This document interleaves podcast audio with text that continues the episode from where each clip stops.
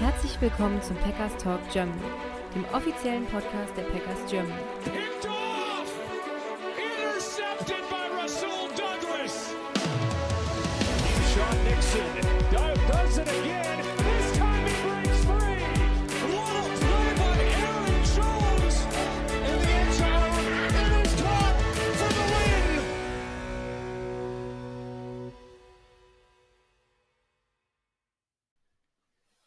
So, herzlich willkommen zum Packers Talk Germany Folge 264, eine neue Ausgabe des Enemy Territories. Die Packers empfangen am Sonntagabend um 22.25 Uhr die Bears im Lambeau Field. Ähm, das Spiel könnt ihr auch live auf RTL verfolgen, also auch für die kein Game Pass haben, kann man es vollständig sich angucken.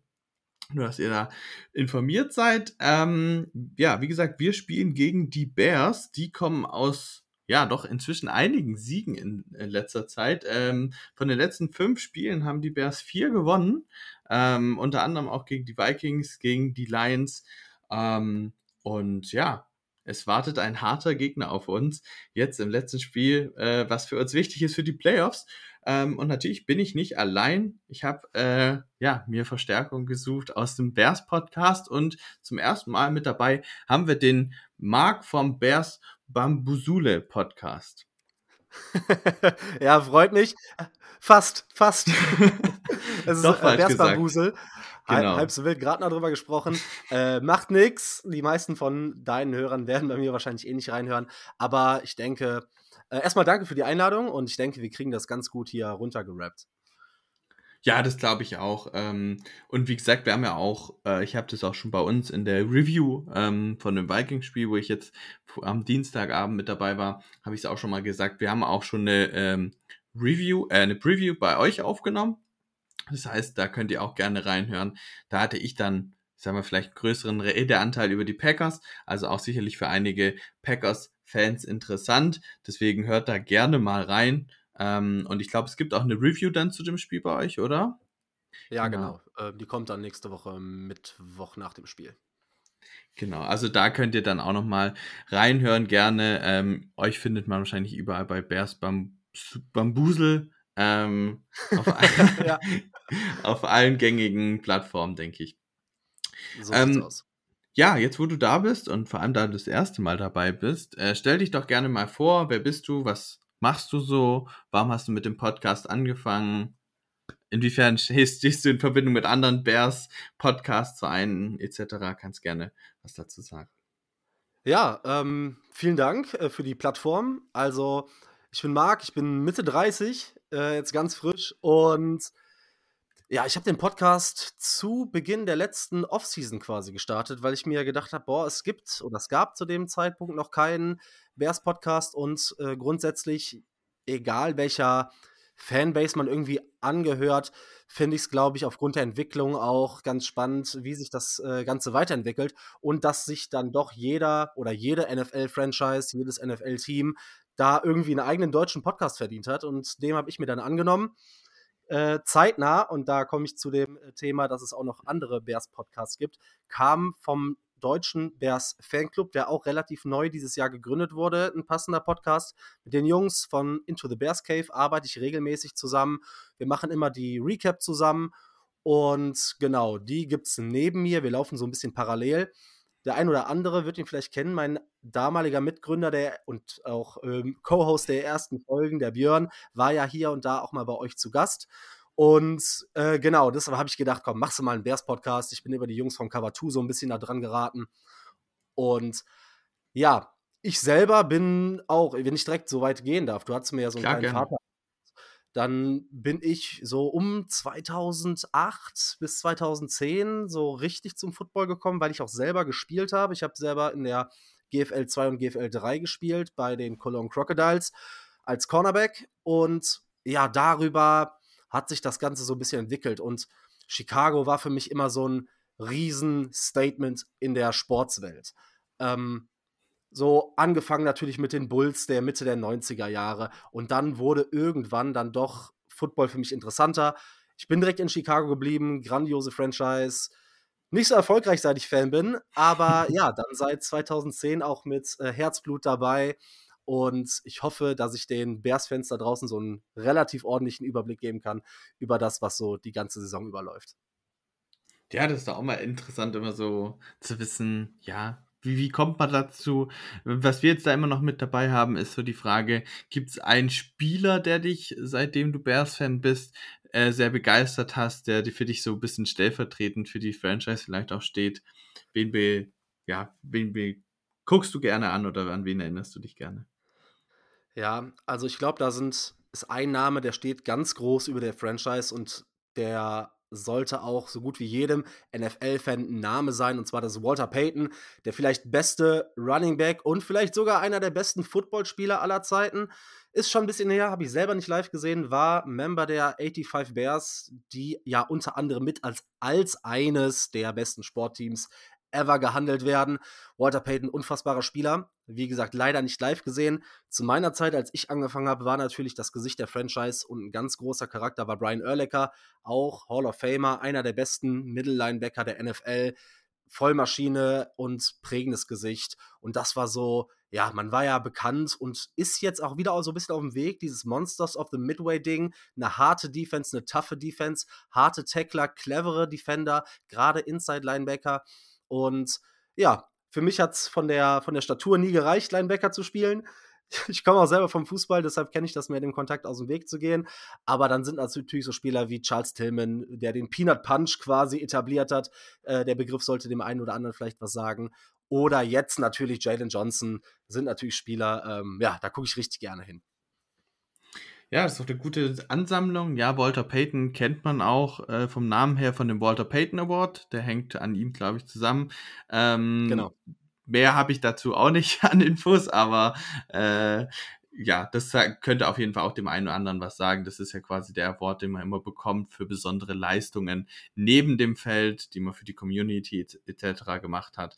Ähm, also würde wahrscheinlich auch dahin passen, dass er da, glaube ich, auch äh, für Chicago eine wichtige Person, glaube ich, gewesen ist. Ähm, ja, dann haben wir, hast du den Punkt quasi schon mal vorne weggenommen. Der passt da eigentlich auch ganz gut jetzt dazu. Ähm, jetzt der nächste Punkt auf unserer Liste sind die News. Ähm, ja, aus Packers Seite gibt es jetzt nicht so viel Neuigkeiten. Es sind keine neuen Spieler seit jetzt Dienstag dazugekommen.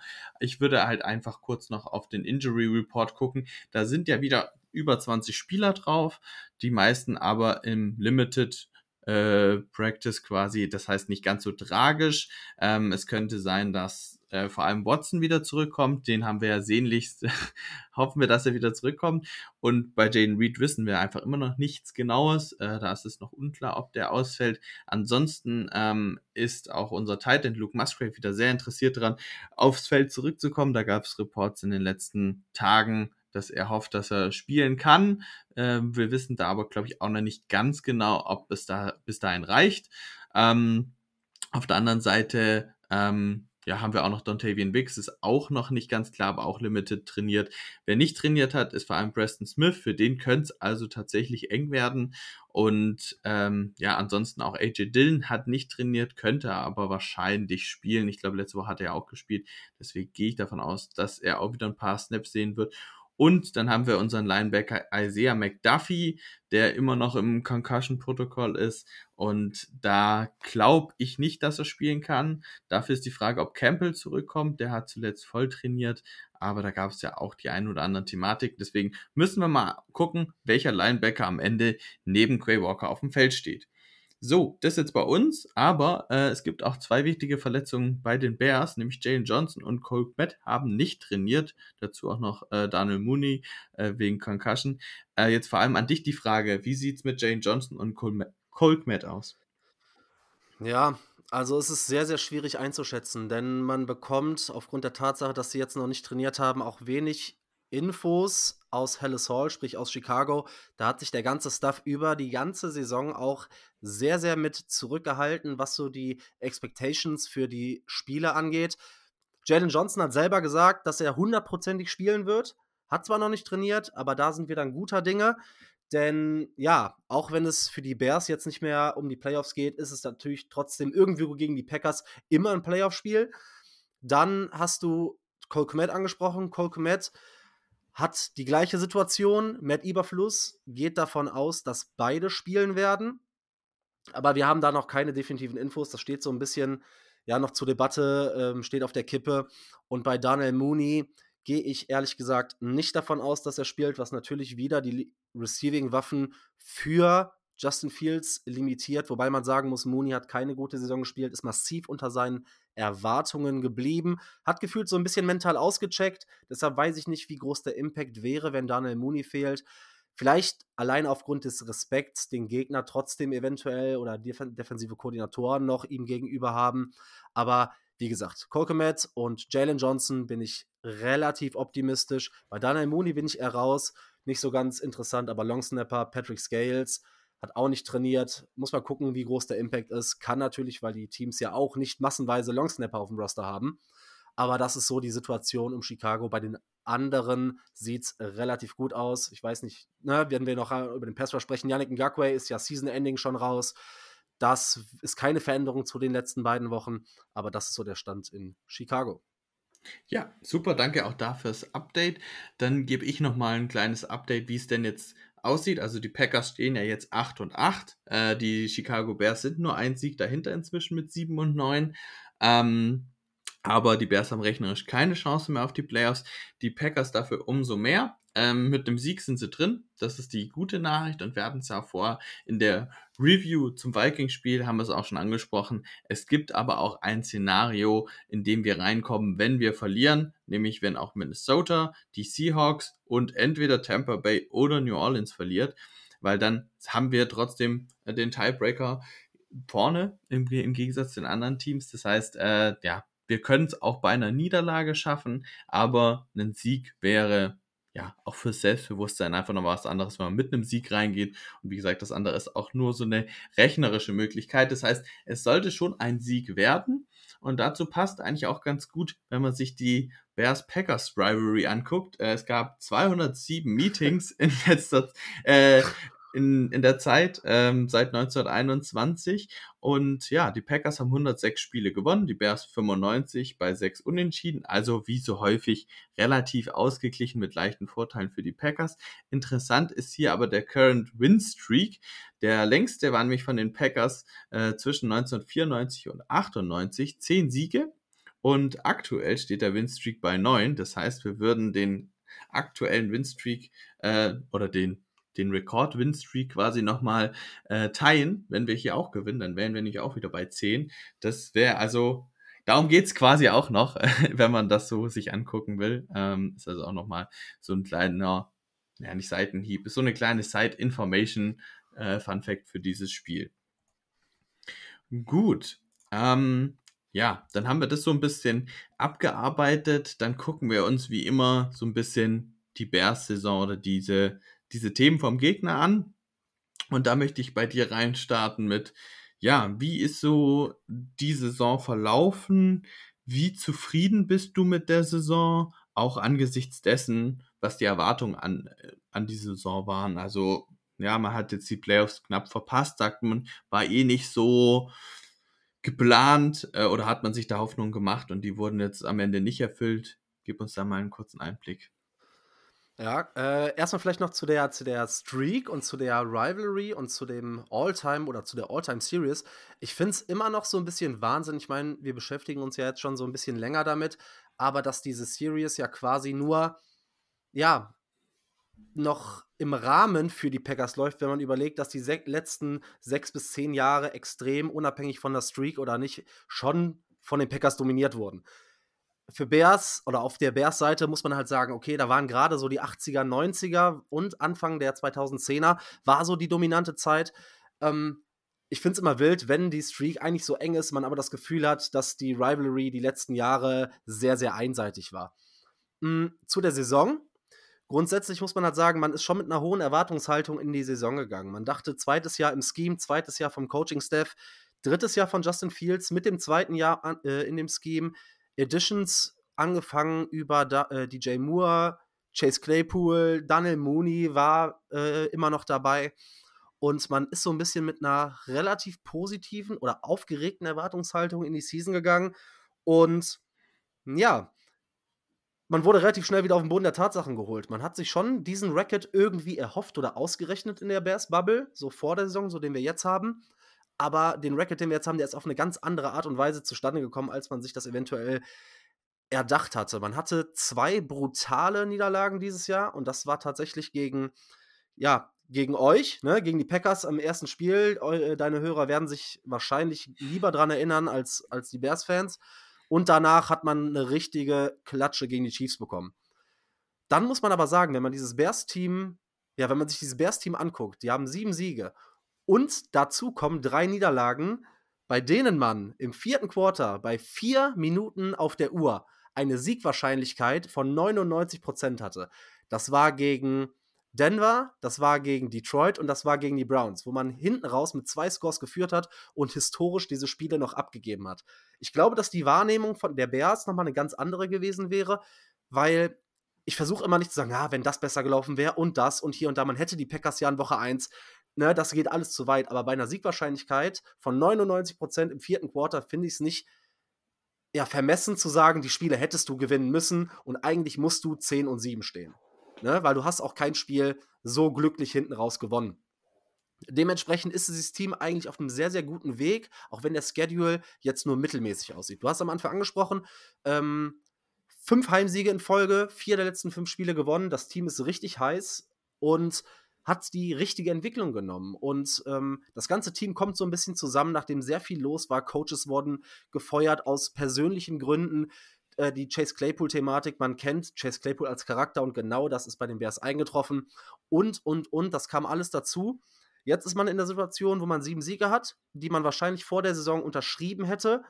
Man ist jetzt ein bisschen enttäuscht, weil die Saison so gelaufen ist, wie sie gelaufen ist.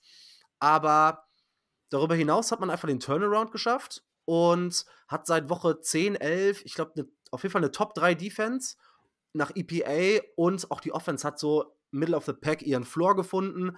Und für viele kommen da, glaube ich, so Lions 2022 Vibes auf, indem man so ein Team hat, was hinten raus heiß wird, was am letzten Spieltag den Packers die Playoffs versauen kann und dann nächstes Jahr auf jeden Fall um den Division-Titel mitspielen muss und will. Nee, da, also da hast du jetzt einiges Gutes reingepackt. Wir hatten ja auch schon in deinem Podcast so ein bisschen über diese Thematik gesprochen, inwiefern jetzt, ne, mhm. äh, war ja auch letztes Jahr bei uns so, dass die Lions dann noch gewonnen haben gegen uns und es war für uns auch ein Win-and-In-Spiel. Ja, ähm, da hatte ich auch schon was zu gesagt. Also muss man einfach schauen, ob sich dieses Jahr wiederholt. Ähm, ja, und ich fand dein, dein Take jetzt zum Schluss eigentlich ganz interessant, dass du sagst, äh, nächstes Jahr muss die Erwartung sein, dass man um die Division Krone mitspielt. Ja. Das, ich, ich erinnere mich noch, wir hatten in der, in der in der Offseason gegen Ende drüber gesprochen, hey, wo sehen wir uns gegenseitig? Ich glaube, da war ich bei dir zu Gast äh, oder war es in der Preview? Äh, ich bin mir nicht mehr ganz sicher. Ähm, äh, ja, genau, und da hatten wir halt auch drüber gesprochen, wo sehen wir jeweils die, die Division, weil sie ganz offen war. Und da war es für mich auch schon schwierig, die Bears einzuschätzen. Und für die kommenden Jahre wird es natürlich auch interessant. Ähm, und da schließt sich jetzt gerade natürlich die Frage an. Ähm, ich meine, ihr selber seid jetzt weit weg von euer, von einem Nummer 1 Pick, was eure eigenen Picks angeht. Ähm, sondern da seid ihr jetzt irgendwo so um Pick 9, 10, 12, sowas in der äh, in, dem, in, dem Dreh, aber ihr habt ja auch durch den Trade äh, eures First, äh, First Overall Picks letztes Jahr zu den Panthers äh, eben auch den Panthers Pick von diesem Jahr bekommen. Das bedeutet, ihr habt den First Overall Pick nächstes Jahr.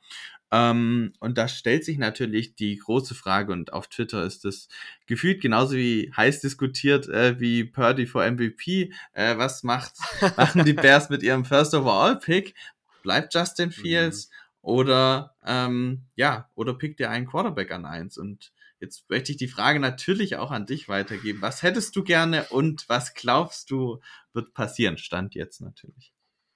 Ja, man hat natürlich die Situation, in der man vielleicht einen der größten Halls, Fleeces, wie man es auch immer nennen mag, eines Trades während des Drafts in der NFL-Geschichte, was den Impact angeht. Weil wie oft hast du die Möglichkeit, ein 1 zu picken, wenn du aber selber dich vielleicht im NFL-Mittelmaß bewegst derzeit? Ne, das ist natürlich ein Riesenthema. Man darf halt auch nicht vergessen, Da gibt's, also ich bin da sehr, sehr zwiegespalten. Es gibt, glaube ich, eine objektiv sehr, sehr cleane Entscheidung. Und die wäre, aber die ist an mehrere Faktoren geknüpft. Die ist unter anderem auch an die Coaching-Situation geknüpft. Die cleanste, objektiv einfachste Entscheidung wäre meiner Ansicht nach zu sagen, Head Coach raus, Offensive Coordinator raus, Justin Fields traden mit dem Quarterback in einem neuen Scheme, eventuell diese Erfolgschancen noch mal ein Jahr nach hinten zu schieben, weil du hast selten die Situation, dass ein Rookie Quarterback in so eine gute Situation kommt. Ich habe jetzt mal zu dem Take, ja, viel zu traden, so ein bisschen mir was rausgesucht. Und zwar hast du natürlich die, diesen riesen Faktor, dass du einen Rookie-Quarterback auf einem Rookie-Contract kriegst. Das ist ja auch immer viel diskutiert. Das heißt immer, das schafft dir die größten Möglichkeiten, eventuell erfolgreich Football zu spielen. Ich habe das statistisch mal nachgeguckt. Die letzten oder in den letzten 23 Jahren, ich bin nur bis 2000 zurückgegangen, gab es nur zwei Quarterbacks, die an 1 gedraftet wurden, die auch einen Super Bowl gewonnen haben. Also diese Garantie, Hast du nicht. Es wurden über 60 Quarterbacks in Runde 1 gedraftet, seit, ich glaube auch seit 2000. Und davon basten unverhältnismäßig viele. Also die beiden Quarterbacks, für die Leute, die es wissen wollen, Matthew Stafford und Peyton Manning. Ähm, das waren die beiden einzigen Quarterbacks der letzten zig Jahre, die an 1 gedraftet wurden und was gewonnen haben. Das heißt, es ist mir zu einfach zu sagen, draft den Quarterback und das ist die richtige und einfach und, oder die einzig richtige Entscheidung. Dazu kommt natürlich, dass du, und ich habe die, ich weiß nicht, ob du die Talente schon evaluiert hast. Ich habe mir Caleb nee. Williams und Drake May, über die ja dann doch die Bubble am meisten spricht, noch nicht so sehr angeguckt, als dass ich beurteilen könnte, ob sie wirklich besser sind als Justin Fields. Ich habe es angesprochen, es sind natürlich überragende Umstände für einen Rookie. Und man muss sagen, Fields hat, und das ist egal, ob es am Ende, und das ist immer mein Take, egal ob es seine Schuld ist, aufgrund der Umstände, denn er hatte drei Jahre lang miserable Umstände, ob es Wide Receiver, O-Line oder Coaches sind, ähm, eine Entwicklung gemacht, aber für viele natürlich auch nicht genug Entwicklung. Und das kann ich auch nachvollziehen, wenn man das so sehen kann, denn zu 100% kann man es vielleicht noch nicht evaluieren. Und wenn man sich das fragt, ist das für viele ja schon die Antwort, ich kann ihn nach drei Jahren nicht evaluieren. Wenn ich aber sehe, dass Justin Fields dieses Jahr Receiver hatte, die die geringste Separation aller NFL-Receiver kreieren und ein Coaching an der Seite hat, was offensiv Bottom 5 ist, dann ist halt auch die Frage, ihr habt es bei euch gesehen mit John Love, die Möglichkeit, sich zu entwickeln für einen jungen Quarterback mit einem hervorragenden Playcaller wie Matt LeFleur, öffnet einem natürlich ganz andere Türen. Auf der anderen Seite, natürlich hast du natürlich eventuell, gerade wird so kokettiert, was den Value für eine Field Straight betrifft, um einen Second-Round-Pick, Top-50-Pick, äh, obere Hälfte, zweite Runde plus eventuell X. Ähm, das muss man natürlich dann in die Kalkulation mit einbeziehen. Auf der anderen Seite, und da stehe ich persönlich, ähm, ich bin im Camp jetzt auch mit eher so 55 bis 60 Prozent als mit 99 Prozent ähm, bei Fields behalten. Denn ich habe es gesagt, trotz dieser Umstände hat er Schritte in die richtige Richtung gemacht. Und man darf nicht immer so verblendet sein und auf Stats gucken, denn den Impact, den Justin Fields mit seinem Spielstil hat, auf gegnerische Defensiven. Die führen manchmal nicht direkt dazu, dass er die enormen Passing Yards hat, sondern dass eine Defense ganz anders eine Offense spielen muss. Das ermöglicht dir, wie in den letzten beiden Spielen, über 220 Rushing Yards zu erzielen. Ne? Das darf man immer nicht vergessen. Darüber oder darüber hinaus ist es so, dass Justin Fields man kennt das von Aaron Rodgers, ich will jetzt nicht vergleichen, aber ein Charakter ist. Der ist unfassbar charakterstark. Das alles, was die letzten drei Jahre auf ihn eingeprasselt ist, an Kritik, von Bears-Fans, von den Bears-Verantwortlichen, von der NFL-Bubble, von Experten. Das sucht seinesgleichen und Chicago ist halt auch ein Top-3-Markt von der Größe her, vom Volumen her in der NFL. Ähm, das muss man auch erstmal wegstecken und jedes Mal wiederkommen. Dazu steht der Locker-Room komplett hinter ihm. Man hat es gehört, letztes Spiel, ich weiß nicht, ob du das mitbekommen hast, diese We Want Fields Chants im Stadion. Dann hast du die äh, Teammates, die sich unabhängig, ob sie gefragt werden oder nicht, von sich aus zu Justin Fields bekennen. Und man hat so ein bisschen, man hat letztes Jahr Rockon Smith abgegeben, davor hat man Khalil Mack abgegeben. Und ein Lockerroom überlebt halt auch nicht über Jahre, wenn du immer wieder geliebte Führungskräfte abgibst. Das muss man in so eine Evaluation mit einbeziehen. Du kannst die oder durch die Möglichkeit, Fields ein super Team hinzuzufügen oder an die Hand zu geben, denn durch einen Backtrade kannst du dieses Team enorm boosten. Du hast die Free Agency, diesen, dieses Team hat nicht mehr so viele Baustellen und durch, die, durch den Draft, wenn du einen unfassbaren Haul kriegst, wenn man alleine denkt, was man letztes Jahr bekommen hat, dann dürfte man dieses Jahr noch mal mehr bekommen. Dann dürftest du Fields unfassbar viel an die Hand geben, wir haben es eben gesagt, letzten fünf Spiele vier Siege, letzten fünf Heimspiele gewonnen. Man hat bis auf die Packers bisher zumindest jeden äh, NFC North Gegner einmal geschlagen. Man wurde nirgendwo gefliest. Äh, äh, man hat aber auch keinen zweimal geschlagen. Ne? Man hat sich hinten raus ein bisschen entwickelt. Ähm, das sind Themen, wo man ja in den nächsten zwei Jahren auch gewinnen kann. Die Frage ist, wie viel? Aber ich glaube, dass es grundsätzlich am Ende sehr, sehr abhängig von den Coaches sein wird. Denn willst du Justin Fields im vierten Jahr den dritten Coaching-Staff an die Hand geben, kannst du aber, also es ist natürlich le leichter bei Null zu starten, neuer Coach, ne, neuer ähm, Quarterback. Andererseits gibst du Fields ab und bringst du einen Rookie-Quarterback in ein Team mit einem Coach, der auf einem Hot Seat sitzt, der nach einem Jahr wieder ausgewechselt wird und du hast da diese Abwärtsspirale, die gar nicht mehr aufhört. Deshalb sehr interessantes Thema, sehr schwieriges Thema. Ich glaube, dass Fields noch Riesenpotenzial hat. Und bevor es jetzt zu lang werden lasse, das war ja, also für mich im, im Kurzdurchlauf äh, die Causa zusammengefasst. Das war aber so mein Take dazu. Ich bin eher bei Fields behalten, aber am Ende glaube ich, dass es für die Bears eine Win-Win-Situation ist und dass alle anderen NFC North Teams so ein bisschen neidisch vielleicht auf diese Situation gucken können. Ja, also weil du hast es eigentlich richtig gut zusammengefasst, was man sieht, ist ich denke, bis zum Draft wird diese Thematik, vor allem in der Offseason, auch ja die NFL wahrscheinlich dominieren, weil es ist immer so der First Pick overall, der generiert am meisten Attraktivität und es hängt letztlich ja auch ein bisschen davon ab, ähm, ja, wie sich der restliche Draft entwickelt. Für die Packers jetzt vielleicht nicht mega interessant, aber gerade für die Teams so bis Platz 15, die auch einen Quarterback suchen, sei es jetzt die Vikings, die Cardinals, die Commanders, die Patriots etc. All die sind irgendwo auch davon abhängig, was passiert mit dem First Overall Pick und eben auch zum Beispiel wird ein Justin Fields via Trade ähm, available oder nicht. Ja, und man muss halt ganz klar sagen, aber das gehört zur Diskussion dazu, nur diese Diskussion würde weder in der NFL-Welt noch in der Chicago-Bubble geführt werden, wenn die Panthers wie erwartet, also ist ja unerwartet schlecht, ne? Also ja. Also muss man halt auch wirklich sagen. Das konnte vor der Saison keiner absehen und das konnte, ja, also bis das jetzt Fakt war, es war ja immer noch eine Entwicklung irgendwie drin für das Team. Und würden die Bears außerhalb der Top 5 picken, was ja vor der Saison ein realistisches Szenario gewesen wäre mit dem Panthers-Pick, würde man diese Debatte gar nicht führen, meiner Einschätzung nach. Ja, das ist natürlich auch ein wichtiger Punkt, den du dazu sagst. Vor der Saison war wahrscheinlich so Houston, glaube ich, der Favorit. Ähm, trotz, trotzdem Quarterback-Pass. Ne? Ja, mit den Cardinals zusammen. Und ähm, ja, jetzt wird keiner von denen First Pick overall und auch nicht Second Pick overall sondern es sieht auch noch nach den Commanders aus oder den Patriots auf zwei dann. Ja. Also das finde ich auf jeden Fall Richtung Draft eine richtig, richtig spannende Storyline einfach auch zu beobachten. Und ich selber kann mir da, habe da auch Schwierigkeiten, da mich auf eine Meinung festzulegen, weil wie du auch schon gesagt hast, du weißt halt bei einem Rookie auch nie, auch wenn es ein First Pick Overall Pick ist, weißt einfach nicht, erreicht der das Niveau von einem Fields oder Love zum Beispiel jetzt, ähm, wird er besser oder schlechter? Er gibt dir vielleicht noch mehr Potenzial nach oben, je nachdem, wie die Draft Class ist.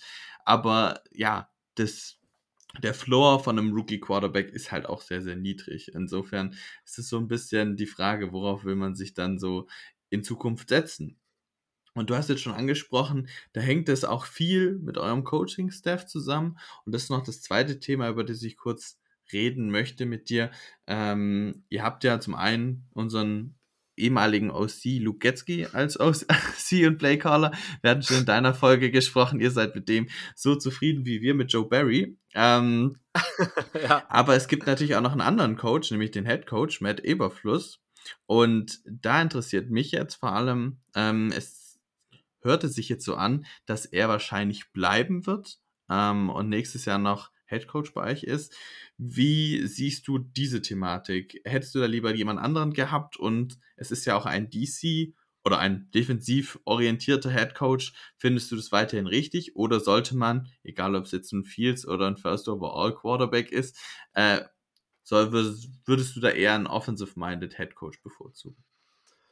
Ja, ich versuche mich da mal ein bisschen kürzer zu fassen, aber auch das ist halt ein Thema, was man was vielleicht ganz interessant ist, wenn man Chicago nicht so verfolgt, gerade wenn man auch ähm, Fan eines Teams innerhalb der Division ist. Es ist so, dass wir sagen immer gerne Doppelagent äh, Lugetzi eigentlich keine Credibility hat, bleiben zu dürfen. Der einzige Weg, dass der Offensive Coordinator bleibt, ist meiner Ansicht nach zu sagen, okay, wir wollen mit Justin Fields weitergehen und wir wollen den Coaching-Staff so zusammenhalten um dann in Jahr 3 das Scheme noch weiter auszubauen. Aber Lugetzi hat in meinen Augen nicht gezeigt, dass er seine, sein Scheme den Spielern anpassen kann. Er hat versucht, aus Justin Fields Aaron Rodgers zu machen. Und das sind ja so unterschiedliche Spielertypen. Man sieht immer wieder diese Memes. Lugetzi ist verliebt in den, in den Screen Pass. Ich weiß noch, gegen, gegen Minnesota hat er, glaube ich, 17 oder 18 Screens gecallt in dem Spiel.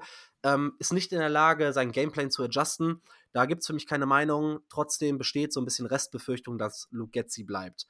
Mit Überfluss ist eine bisschen andere Thematik, ähm, denn die NFL ist so ein bisschen auch eine Liga, what have you done lately?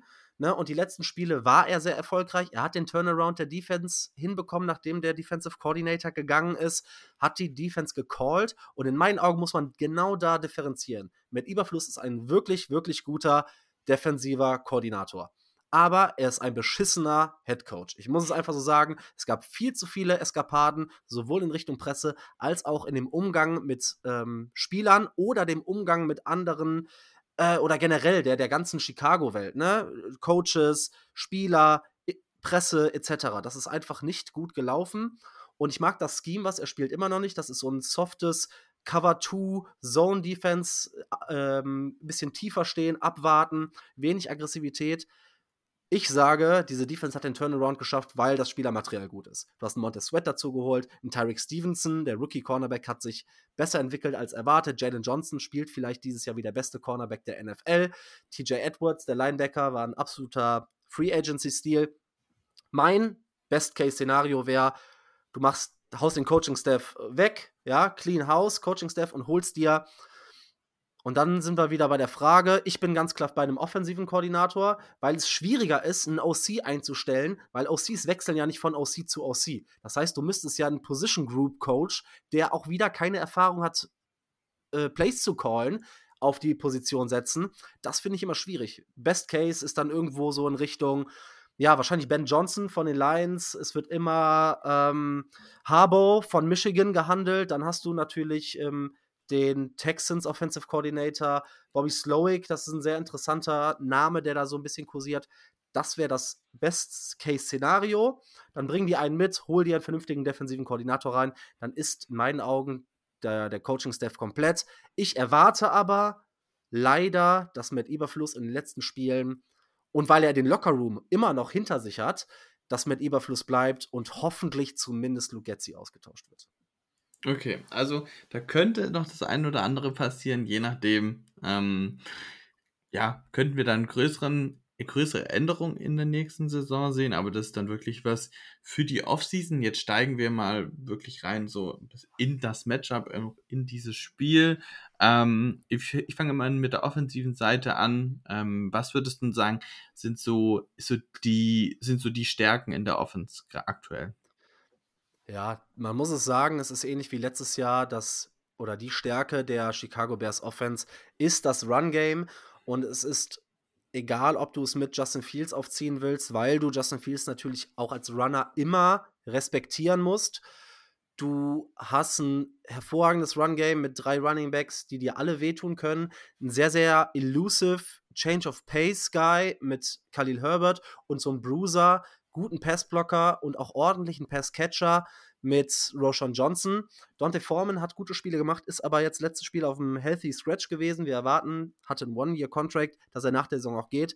Aber die O-Line macht auch einen guten Job im Run-Blocking und daraus resultiert hat eine Gefahr für gegnerische Defensiven. Das heißt, du läufst und läufst und musst irgendwann den Run wegnehmen und stellst die Box voll. Und dann kann Justin Fields mit seinem Arm, ich meine, er ist sogar Top 6 ähm, nach, sowohl nach EPA als auch bei PFF, bei Deep Ball Accuracy und auch True Stats, mh, hm, dass du gegnerischen tief attackieren kannst. Ich glaube, das ist so die größte Stärke, Play-Action-Game, Running-Game, wo du so ein bisschen den Gegner mit reinholen musst. Mhm. Und dann auf der schwachen Seite gibt es ja, ne, ihr habt einen guten Wide Receiver, aber wäre so mein Ding, wahrscheinlich die Wide Receiver Group, ähm, würdest du so unterstützen als die größte Schwachstelle bei euch in der Offense? Ja, mit einer ganz anderen Erwartung reingegangen. Du hast DJ Moore und dann lange nichts. Also du hast einen Bunch von Wide Receiver 3 und Wide Receiver 4. Du hast mit Cole Komet, ich würde sagen, realistisch betrachtet, auf jeden Fall ein Top 10 ähm, Tight End. Den du vor der Saison verlängert hast, guter Mann, aber du brauchst halt trotzdem Wide Receiver 2. Und ohne tut sich jede Offense, glaube ich, im Passing-Game schwer.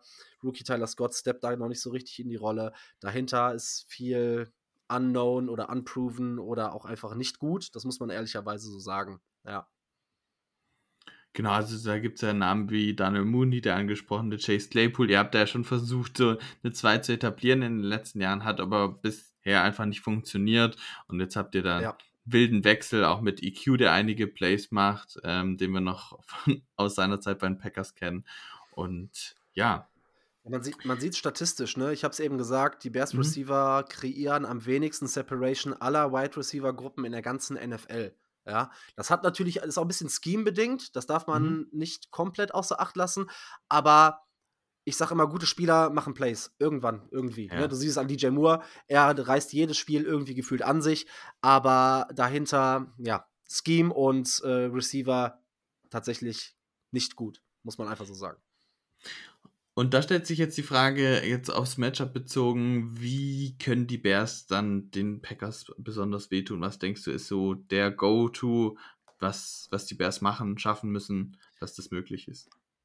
Ja, also man weiß nicht wirklich, was man mit dieser Packers, Packers Defense Woche für Woche kriegt, habe ich das Gefühl. Letzte Woche, man muss halt sagen, es war gegen Jared Hall.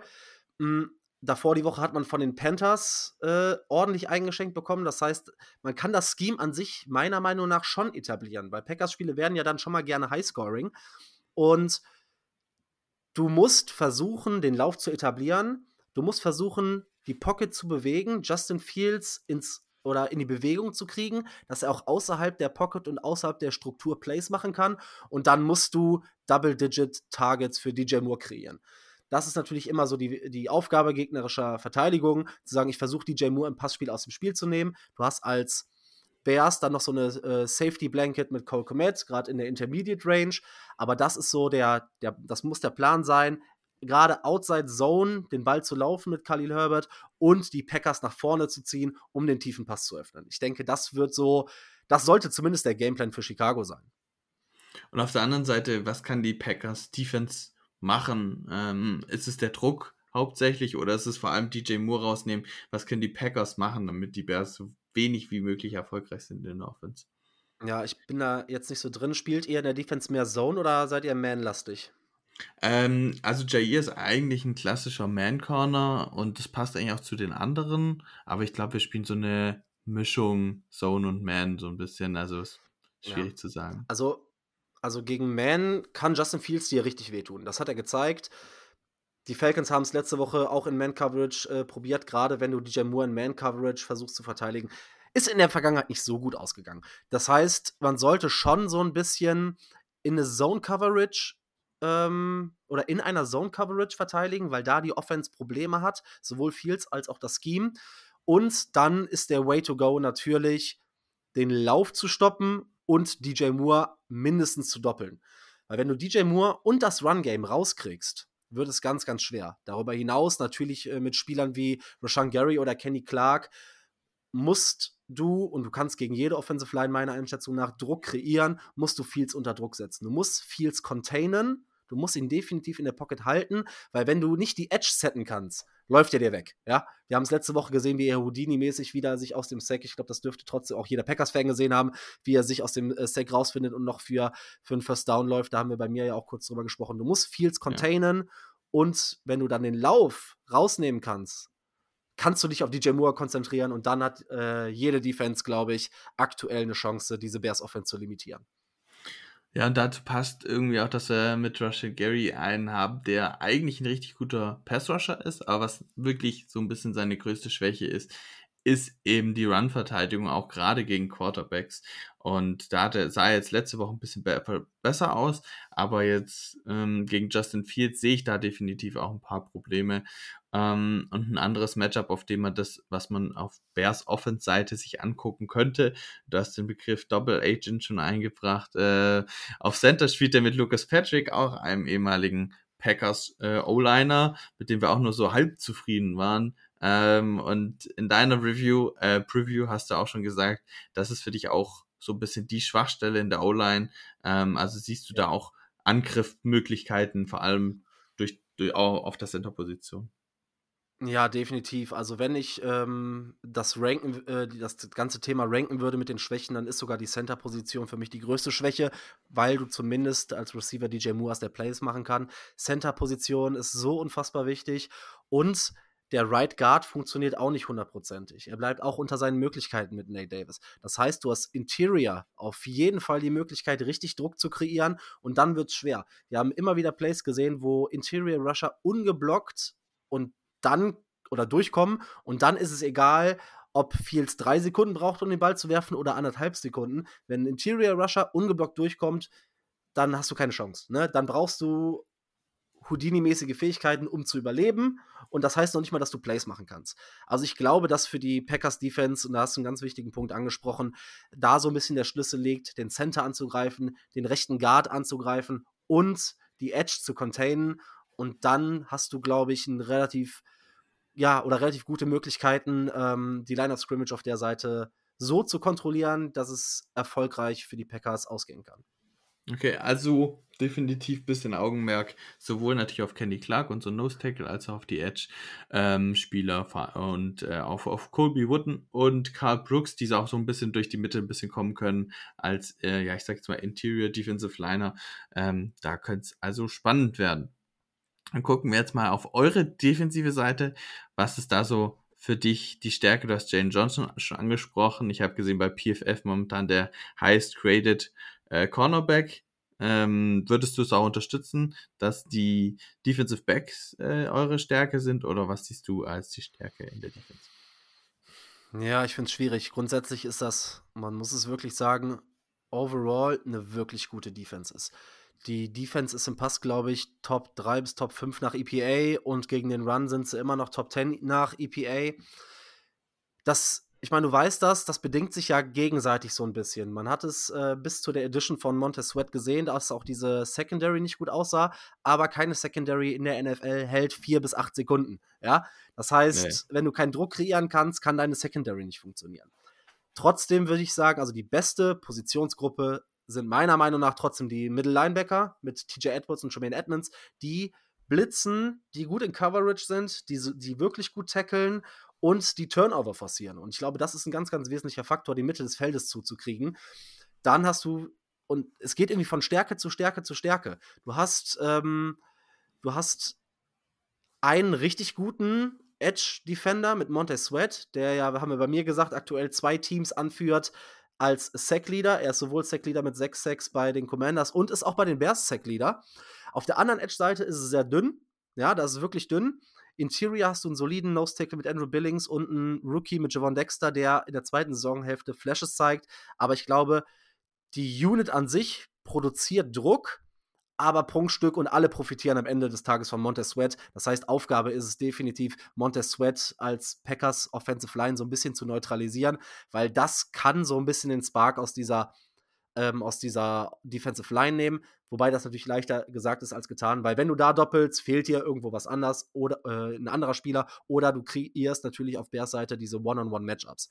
Dahinter natürlich mit äh, Jalen Johnson, du hast angesprochen, unfassbar guter Cover-Cornerback, wird halt auch nicht getargetet, deshalb kann ich mir vorstellen, dass das auch ein Plan sein wird, auf die andere Seite des Feldes ähm, oder die andere Seite des Feldes zu attackieren, wo aber ein Tyreek Stevenson die Rookies als Cornerback mit ähm, Interceptions anführt, der in seinen letzten Spielen wirklich, wirklich äh, ja, gute Arbeit gemacht hat und eine enorme Entwicklung hingelegt hat. Und heute wurde es auch in Downset Talk, ich glaube, der Christoph Kröger hat es gesagt, ähm, ist ein Rookie of the Week für dieses Spiel. Ich bin sehr gespannt, ob er es bestätigen kann.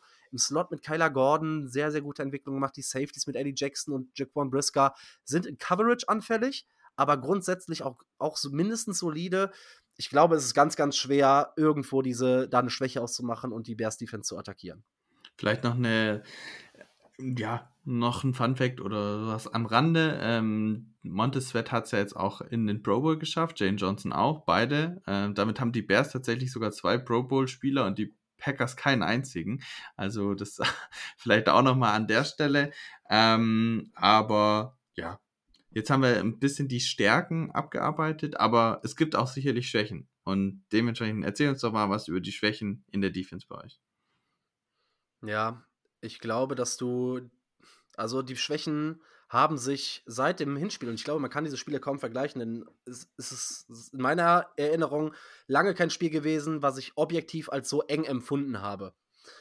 Hm, ich würde an Packers Stelle trotzdem versuchen, den Ball schnell loszuwerden, ein bisschen underneath zu attackieren und vor allem mit Aaron Jones, ähm, ja, Outside Zone, mit Screens, ähm, ja, Aaron Jones ans Laufen zu kriegen. Weil dann hast du, hast du eine ne Möglichkeit. Du hast keine Möglichkeit, wahrscheinlich Jalen Johnson zu attackieren. Das wird sehr, sehr schwierig. Auf der anderen Seite ist Tariq Stevens mal gut für einen Bock, aber ich glaube, darauf oder daher wird es darauf hinauslaufen, dass man Aaron Jones so ein bisschen ans Laufen kriegt, gerade outside, gerade im Passing Game. Ich glaube, dann kann es gefährlich werden. Grundsätzlich finde ich sonst wirklich schwierig, muss ich ehrlicherweise sagen. Aber das ist halt auch am Ende so, wenn du eine overall Top 3 Defense hast, dann gibt es nicht so viele Schwachstellen, äh, die man attackieren kann. Ich weiß nicht, vielleicht hast du da ja mehr als ich, aber ich finde es sehr, sehr schwierig, in dieser Defense aktuell eine Schwachstelle ausfindig zu machen. Ja, äh, da, da, stimme ich schon grundsätzlich zu. Also, wie gesagt, ich finde, der Pass Rush ist outside von Montez Sweat, hat auf jeden Fall, ist nicht das Allerstärkste. Also, da ist ähm, theoretisch auf jeden Fall einiges möglich. Ähm, und da gilt es halt vor allem für die Packers weiterhin sicher zu sein. Wir hatten auch schon bei dir im Podcast drüber gesprochen. Montez Sweat spielt wahrscheinlich gegen unseren stärksten O-Liner auf der anderen Seite mit, mit den Right Tackle Zach Tom. Das heißt, hier haben wir quasi ein Big Duell. Auch wenn sich da Tom durchsetzt, sehe ich da schon Möglichkeiten. Ja, dass da einfach dass man da nochmal ein bisschen mehr Sicherheit auf Lauf schaffen kann, dass er da ein bisschen mehr Zeit bekommt. Und dann hast du schon angesprochen, TJ Edwards spielt zwar eine grandiose Saison, aber Trimman Edmonds nicht ganz so. Ähm, also vielleicht ist der zweite Linebacker ähm, noch ein Spot, wo man attackieren kann. Ja, da muss man tatsächlich so ein bisschen die beiden Saisonhälften aufsplitten. Hat gar keinen guten Start gehabt und ich habe ihn auch bei mir massiv kritisiert, vor allem zu dem Vertrag, zu dem er ähm, verpflichtet wurde. Aber mittlerweile, man hatte, wenn man das erste Packers-Spiel so ein bisschen da als als Vergleichswert nimmt und die ersten Wochen, man hatte wirklich das Gefühl, dass dieses Linebacker-Duo zusammen nicht funktioniert. Die wissen zwar oder wussten zwar, wo stehe ich, wo stehe ich in meiner Zone, aber man saß zu sehr auf seinen oder ja, auf seinen Spots, ohne wirklich ein Gefühl dafür zu haben. Und das hat sich etabliert. Man hat einen guten Tackler mit TJ Edwards, aber Tremaine Edmonds ist immer in der Nähe des Balles. Mit Edmonds wird mehr geblitzt, Edmonds, äh, Edwards wird mehr geblitzt und Edmonds ist mehr ähm, so der Coverage-Guy mit einer unfassbaren Range. Wie gesagt, ich glaube, man tut ihm Unrecht. Ähm, also ich glaube, diese ganze Kritik ist maßgeblich auf die, auf die erste Saisonhälfte runterzubrechen. Danach gibt es wenige Kritikpunkte, vor allem auch in Richtung Turnover. Mhm. Gut, bei Turnovern sind wir uns, sind die Packers relativ sicher. Das hatte ich, glaube ich, letzte Woche schon gesagt, äh, weil es da gegen die Vikings ging. Ähm, oder ich hatte es zumindest in der Preview geschrieben, ich glaube, so war es eher, äh, dass wir da relativ wenig bisher kassieren. Also sowohl jetzt Running Backs als auch Quarterback, äh, als auch Love. Ähm, kassieren wenig Fumbles und auch vergleichsweise wenig Interceptions, also elf Interceptions sind es jetzt aktuell, aber im Vergleich zu anderen ist da relativ wenig und auch die letzten Wochen sieht der Lauf sehr, sehr stabil aus. Dementsprechend erwarte ich da auch nicht allzu viele Turnover, ähm, aber das kann halt natürlich da haben wir auch drüber gesprochen, solche Spiele natürlich, vor allem enge Spiele, immer entscheiden und vor allem, wenn sie dann offensiv geprägt sind, wenn man da mal nicht scoren kann oder sogar, keine Ahnung, Pick 6 wirft, dreht es natürlich das Spiel komplett um. Ähm, das ist auf jeden Fall ja was, was eigentlich ja, grundsätzlich immer gilt. Ja, den größten Vorteil, den die Packers meiner Ansicht nach haben, ist einfach auf der Seite der Coaches. Ja, das darf man nicht vergessen. Das hat einen enormen Einfluss, wenn ein Offensive Coordinator wie Double Agent Lugetzi keinerlei Antworten findet und immer noch das versucht, was man weiß, was er versucht. Denn ich meine, Green Bay kennt ihn ja. Ist ja jetzt nicht so, dass er ihn, dass er Green Bay mit irgendwas überraschen kann, mit dem, was er schon mal gemacht hat. Ich glaube, da liegt der unabhängig von dem Personal, was auf dem Feld ist, der aller, allergrößte Vorteil für die Packers und zwar ein offensives Scheme für den, für den Spieltag ähm, ja, auszurechnen, mit dem man den Bears wehtun kann und selbst ein Joe, Joe Barry, da Lugetzi einfach so schlecht ist, weiß, wie man eventuell diesen Gameplan der Bears Offense verteidigen kann. Das ist, glaube ich, so mein größter Knackpunkt und meine größte Sorge für das Spiel. Ja, aber wo du schon Justin ansprichst, also das ist halt auch nicht Joe Barrys Stärke. Er macht seine Prevent Defense, die immer schön nach hinten losgeht. Insofern, ja, bin, wird es, glaube ich, ein ganz, ganz interessantes Spiel. Ähm, und wir können das Thema Matchups hier jetzt so ein bisschen zumachen. Wie gesagt, ich würde vielleicht auch nochmal an der Stelle unterstützen. Aaron Jones, denke ich, wird hier zumindest auf unserer Offensive-Seite ein enormer Faktor sein. Hat ja auch im Hinspiel 125 Yards und zwei Touchdowns gehabt, obwohl er nur elfmal einen Ball berührt hat. Also ähm, es wurde ja auch nochmal eng zwischendurch, aber da haben wir uns alle gedacht, warum hört Lafleur auf, über Aaron Jones zu kommen? Denn da hatten die Bears im Hinspiel ja keine Antworten. Ja, aber da war es dann halt so, dass er sich bei dem zweiten Touchdown war es, glaube ich, ähm, da hat man gesehen, wie er sich ja. dann beim Jubeln da hinten an die Wade gefasst hat. Da hat, glaube ich, seine Hamstring-Probleme angefangen. Er kam dann auch mehrere Spiele in Folge dann nicht zurück davon. Das hat er also wieder gebraucht, bis er wieder zurückkam. Und ja, ich glaube, der könnte hier wirklich eine große Rolle spielen. Ansonsten, du hast das äh, Scheming schon angesprochen. Ich glaube, beide Seiten werden den Ball bewegen. Aber bevor wir zum Fazit und zum Ergebnistipp kommen, haben wir noch unsere beiden anderen Kategorien Player to Watch und Player Pick. Und wir fangen wie immer mit dem, mit der, mit dem Player Watch an. Ähm, welchen mhm. Spieler würdest du in der Offense und Defense highlighten, den man sich angucken soll? Und zwar vor allem jemand, den man jetzt vielleicht nicht kennt, dass man sich DJ Moore und Fields anguckt. Auf der einen Seite ist, denke ich, klar. Aber wie sieht's denn, ja, aus? Wer könnte da drüber hinaus überraschen? Ja, du hast es richtigerweise gesagt. Wenn ich jetzt äh, jemandem hier sage, guckt euch DJ Moore, Khalil Herbert oder Cole Komet an, guckt euch Justin Fields an, das sind bekannte Spieler in der NFL, die auch schon ihre Leistung gebracht haben und da weiß jeder, was kommt.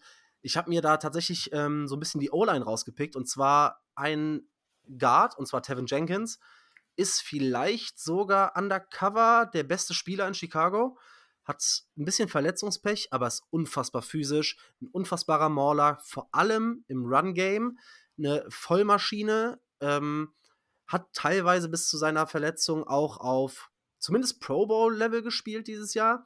Und daneben ist es ähm, Daniel, also Tevin Jenkins spielt auf der Left Guard-Position und dann auf der Right Tackle-Position wäre es Daniel Wright, Rookie Tackle, der glaube ich, laut Stats zumindest soweit, der beste Rookie Tackle der ähm, NFL dieses Jahr ist.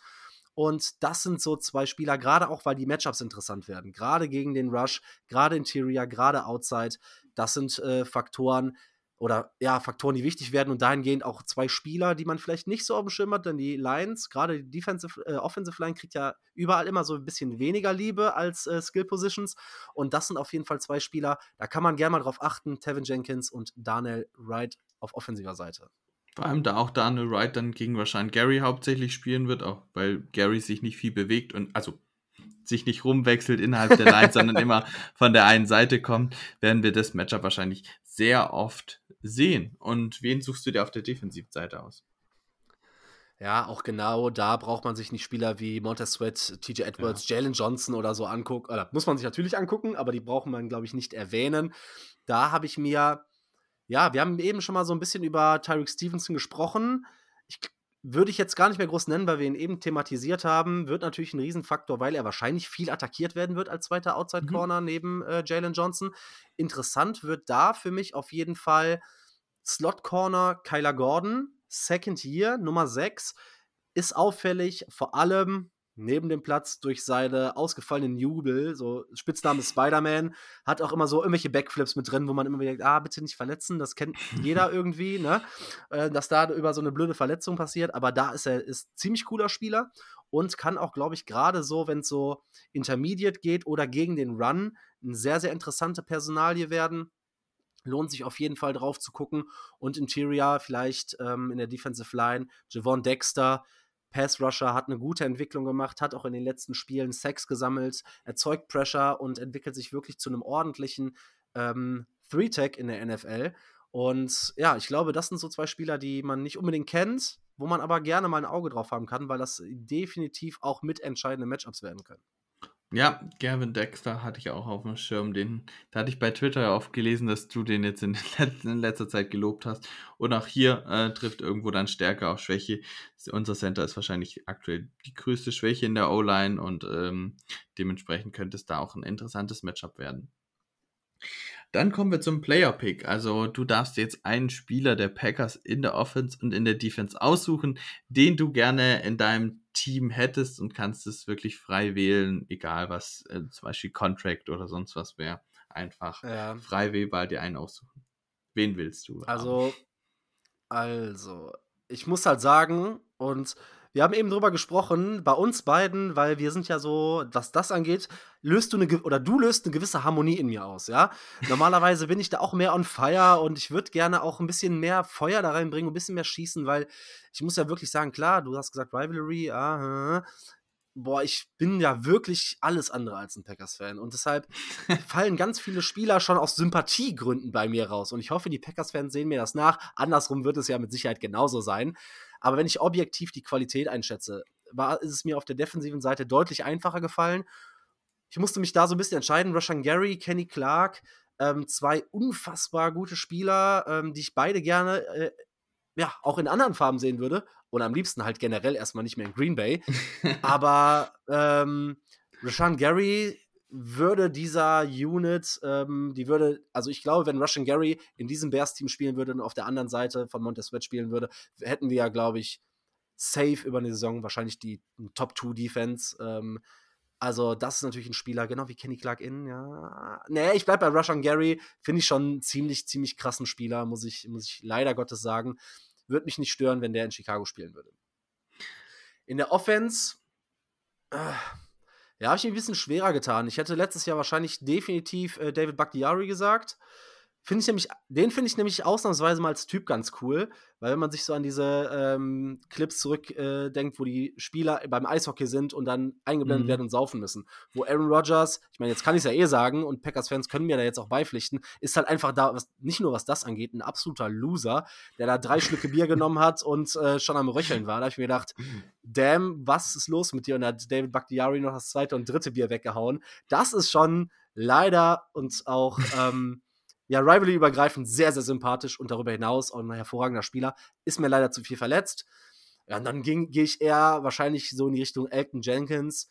Ähm, richtig guter O-Liner, kann Guard spielen, kann Tackle spielen, kann dir mehrere Needs in der Offensive Line zumachen. Finde ich einen guten Mann. Ähm, ich glaube, das wäre so mein Pick, weil Skill Positions wäre jetzt keiner so gut, dass er für mich ein, ein Game Changer wäre.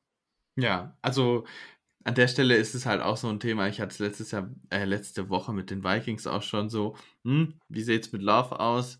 Wäre vielleicht auch ein Upgrade über Fields. Aus meiner Sicht auf jeden Fall aktuell schon. Ähm, Da bin ich halt komplett raus, ne? Für mich, du hast es ja bei Twitter gelesen, für mich ist Love ja auch nur der fünftbeste Quarterback in der Division. nee, also da weder kriege ich mein Herz äh, aus Sympathiegründen ähm, zu so einer Entscheidung, noch muss ich, noch kann ich sagen, dass ich Love für die Stats sprechen für ihn. Trotzdem will ich es noch ein Jahr bestätigt sehe und ich glaube, dass da unfassbar viel Matt LeFleur drin steckt. ja, Steinigt mich nicht, Packers-Fans. Oder doch, kommt in meine Mentions, äh, äh, kommt auf Twitter auf mich zu. Ich bin dafür bereit. Äh, so ein bisschen Rivalry muss man ja auch drin haben. Und äh, ich glaube, das äh, sei mir aufgrund der aktuellen akt oder aufgrund des aktuellen Verlaufs der Rivalry vielleicht gegönnt, äh, da vielleicht meinen Frust rauszulassen. ja, da bin ich jetzt vielleicht auch mal ein bisschen härter und kann ja sagen, naja, die letzten Jahre haben wir euch schon immer dominiert und jetzt haben wir halt wieder einen Franchise-Quarterback gefunden. Zumindest äh, sind da viele Fans bereit und ja, wir freuen uns schon, was wir da schon sehen, wenn wir Touchdowns machen, äh, auch in Chicago dann. Also können wir vielleicht dann noch Ja, einige ich- Jubelsachen sehen, aber so wenn du hier ein bisschen Ja, sportlich habe ich leider weniger Argumente, ne? Das ist das ja, Problem, das ey. ist. Ne, aber so ist es halt, ne? Wenn man ein bisschen die Rivalry Ja. aufmachen will, dann kann man da auch schön feiern von beiden Seiten. Das ist dann, hat auch schon was Das für ja sich. doch. Wobei ich natürlich, äh, habe ich auch schon im Vorgespräch gesagt, ich bin nicht so der mega Rivalry-Typ. Ähm, ich mag eigentlich auch die Bears, das darf ich eigentlich nicht sagen, aber äh, eigentlich mag ich sie schon ganz gerne. Äh, es gibt Teams, die ich schlimmer Also- finde, muss ich sagen, aber. Solange sie schlechter sind als die Packers, äh, Ja. record-wise, ist es okay, sagst du. Genau, genau.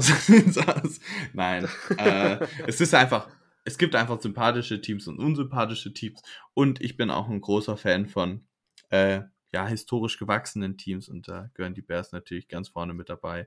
Das Ja, Macht für mich dann auch einfach- Green Bay natürlich auch geben, ja. eben, das gehört da dazu. Da sind eins von den neueren Teams und so umziehende Teams sind da dann eher nicht so ganz mein Ding, muss ich sagen.